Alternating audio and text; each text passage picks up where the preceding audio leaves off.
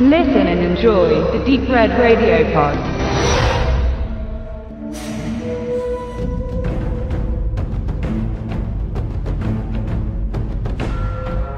Great Wall gehört zu der Art Film, bei dessen Ankündigung durch einen Trailer sich bereits bei vielen eine zweifelnde Grimasse im Gesicht platziert. Mit Damon ist er als Realschauspieler präsent, wenngleich er mit Interstellar und der Marsianer im Science Fiction oder mit Der Plan und Hereafter im mystischen Kino passende Leistungen erbrachte. Aber seine Figuren agieren in diesen Beispielen in möglichen, aktuellen bzw. greifbaren Umgebungen. Zu abgehobene Themen wie in Elysium oder Brothers Grimm stehen ihm hingegen weniger gut. Seine dispositionellen Eigenschaften scheinen in der zu fernen Fiktion unzureichend. Er ist durchaus anpassungsfähig. Er hat ja auch schon mal ein Trickfilmpferd gesprochen. Schlussendlich ist er im Gesamten ein guter Darsteller, der in fast all seinen Rollen brilliert. Meistens mit seinem spitzbübischen, latent naiven und intelligenten Spiel, das er in viele seiner Charaktere einfließen lässt.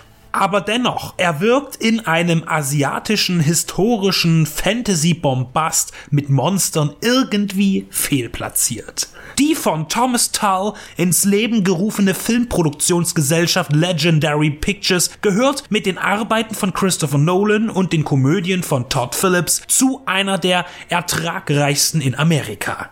Anfang 2016 kaufte der chinesische Großkonzern Wanda Group Legendary Entertainment. Und so ist es wenig überraschend, dass der fernöstliche Einfluss bald in einem filmischen Produkt zu sehen sein würde. Chinesische Geschichte und Mythologie trifft auf einen westlichen Reisenden. Das Gesamtprodukt ist von Erzählung und Schauwert mehr an das amerikanische Publikum gerichtet, hatte aber bei diesem keine Chance. In den USA war The Great Wall ein Flop und auch der menschenreiche chinesische Markt verhalf dem Film nicht zu kommerzieller Zufriedenheit.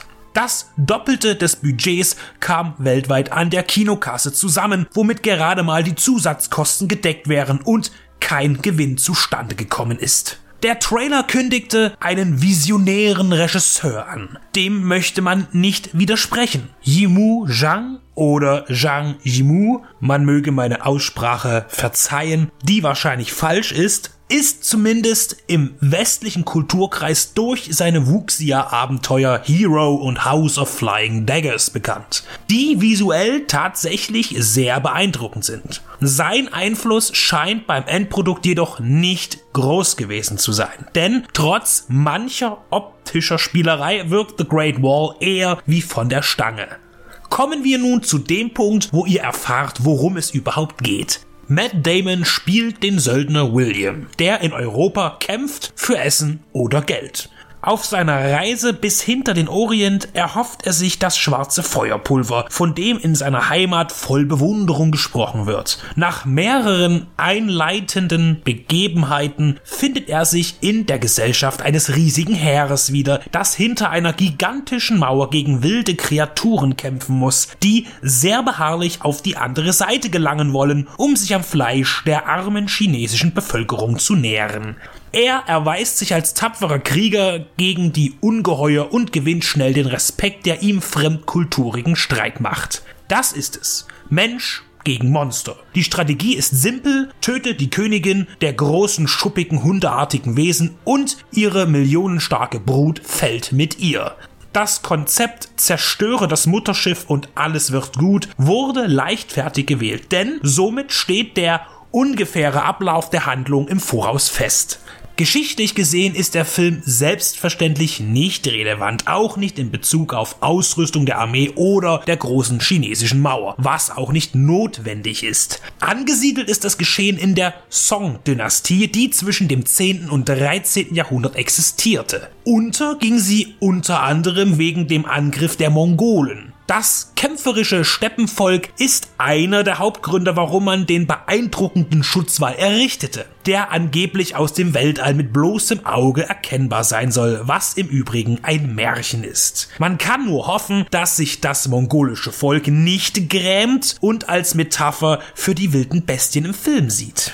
Soweit wurde aber vermutlich oder hoffentlich nicht gedacht. Inhaltlich verliert The Great Wall deutlich. Es gibt keine ansprechenden Charakterzeichnungen. Matt Damons William ist blass und auch die anderen Figuren weisen kein Relief auf. Es gibt keine Tiefe, wie beispielsweise in Der Herr der Ringe oder sogar Aragon. Der Vergleich ist vermutlich auch ungerecht, beide basieren auf Romanen.